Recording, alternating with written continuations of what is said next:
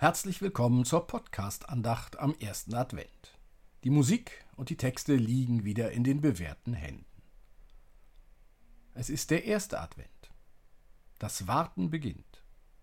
Doch worauf warten wir? Was erwarten wir? Lasst uns beginnen. Namen des Vaters und des Sohnes und des Heiligen Geistes. Amen.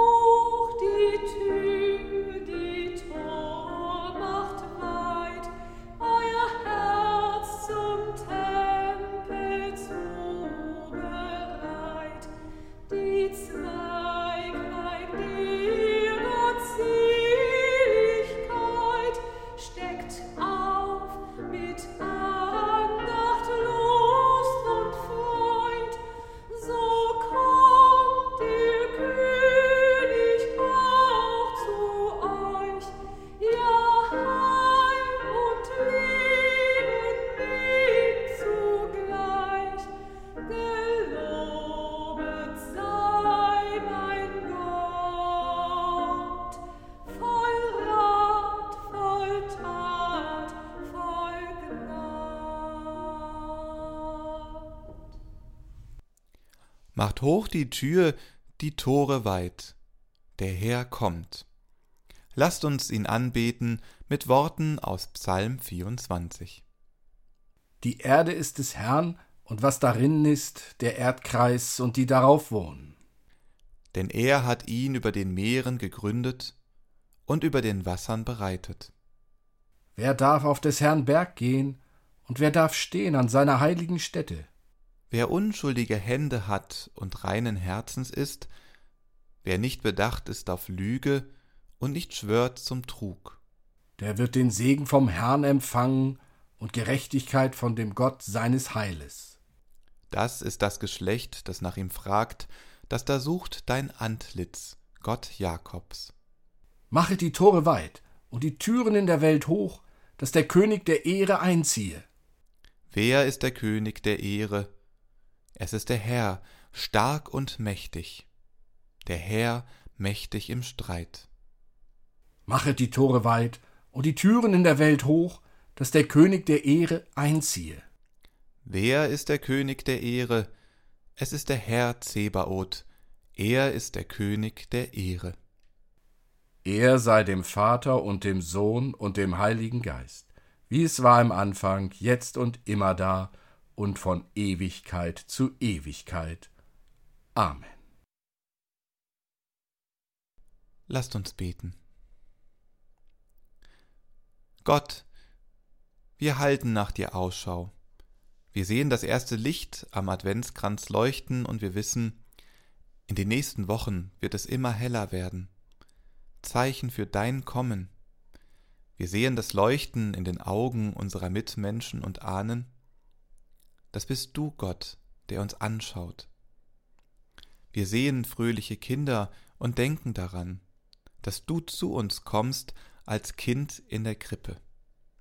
Wir halten nach dir Ausschau, Gott. Siehe, dein König kommt zu dir. Daran halten wir uns und bitten dich, komm uns entgegen. Amen.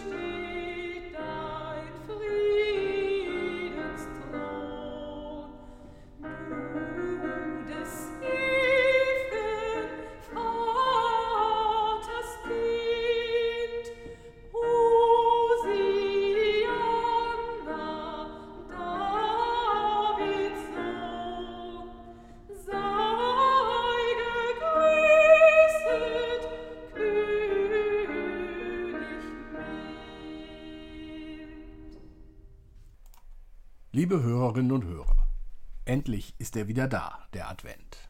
Zeit der Erwartung. Etwas kommt, etwas steht bevor, etwas kündigt sich an. Und wir, wir erleben uns als Wartende. Erwartungsvolle, auf etwas Zulebende. Auch wenn Corona uns gerade wieder alle Freude nehmen will. Wir können ja auch sehr verschieden warten. Wer verzweifelt oder in Not ist, wartet auf Hilfe.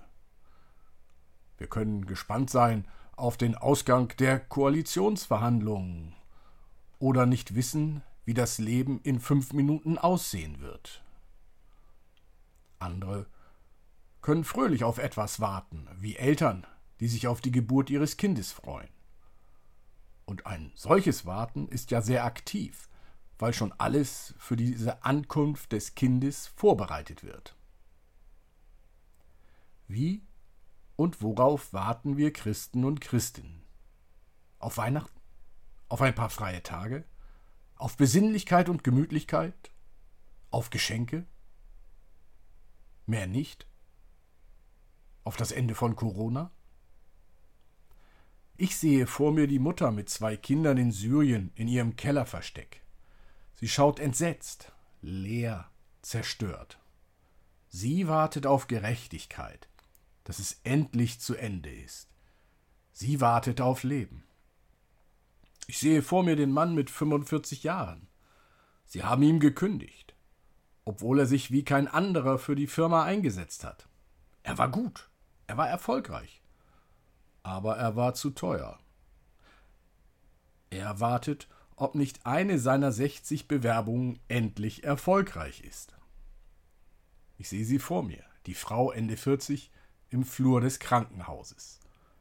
Heute soll sie die Ergebnisse der Krebsuntersuchung erhalten. Sie hat Angst vor dem, was kommen kann. Sie wartet, wie ein Mensch auf sein Urteil wartet. Diese Beispiele zeigen uns Menschen, die auf Leben warten. Das ist eine ganz andere Qualität von Advent als unsere besinnliche Adventszeit, die nun zum zweiten Mal von Corona eingeschränkt wird. Möglicherweise hilft gerade Corona uns nachzufühlen, was es bedeutet, darauf zu warten, dass das Überleben gesichert wird, dass das Leben gesichert wird. Da geht es um die Zukunft, um alles.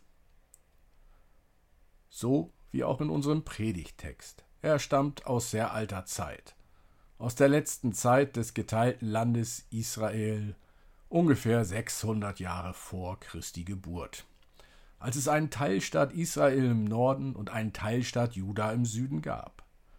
Der letzte König von Juda, Zedekia, kümmerte sich weder um Gerechtigkeit noch um seine Leute, noch um den Willen Gottes. Es ging ihm einfach nur um seine Macht. Der König trug zwar den Namen Zedekia, das heißt zu Deutsch, Gott ist unsere Gerechtigkeit, aber regieren tat er ganz anders. Doch seine Zeit sollte bald zu Ende sein. Eine fremde Militärmacht überfiel den Staat und machte ihm den Erdboden gleich. Da wird der Prophet Jeremia beauftragt, dem ängstlich wartenden Volk folgende Botschaft zu verkünden. Siehe, es kommt die Zeit, spricht der Herr, dass ich dem David einen gerechten Spross erwecken will.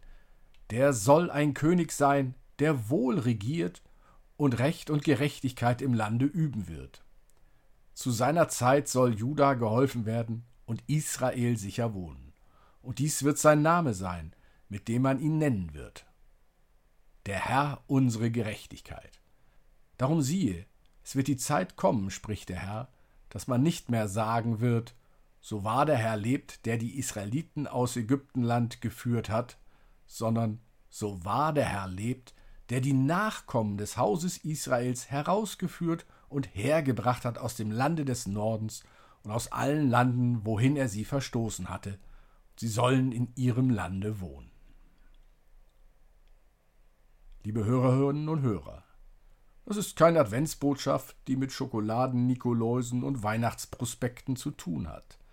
Das ist ein ganz und gar politischer Advent. Dieser gerechte König, der da kommen soll, um die Nachkommen Israels zu sammeln, das ist einer, dem sind die Zustände in unserer Welt nicht gleichgültig. Unser Glaube an den gerechten und gütigen Gott hat nicht nur mit unserem kleinen Leben, sondern hat mit unserer Welt zu tun, mit der Globalisierung, dem Klimawandel und der Ungerechtigkeit mit dem Terrorismus und mit der Zukunftsangst von Menschen, mit Hartz IV und mit dem Irak, der Türkei, Weißrussland und Syrien. Unsere Erde, unsere Lebensverhältnisse, die Zukunft dieser Welt ist in die adventliche Erwartung, den Advent, mit einbezogen. Christus ist mitten in diese Welt geboren. Und das heißt, es kann uns als Christen und Christinnen nicht gleichgültig sein, was um uns herum geschieht.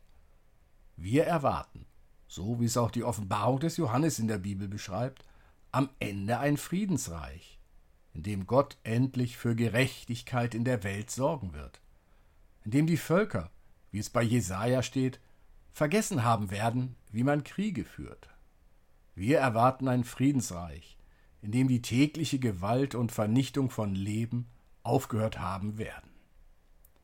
Es gibt eine Adventszeit für die ganze Welt, nicht nur für unser privates Glück und unseren persönlichen Glauben. Wo bleibst du, Trost der ganzen Welt? fragt das Adventslied O Heiland, reiß die Himmel auf. Da leuchtet die Botschaft des heutigen Sonntags auf.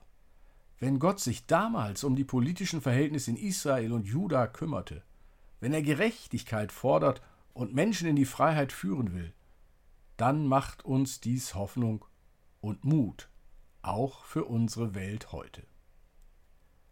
Zukunftsangst lässt zurzeit viele Menschen das Heil bei Menschen suchen, die Fakten ignorieren, starke Sprüche machen und einfache Lösungen versprechen, wo es nur schwierige Kompromisse geben kann.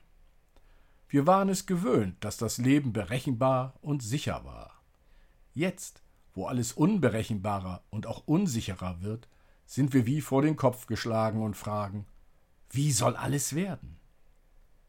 Der erste Advent 2021 setzt trotz allem ein Licht gegen die Angst.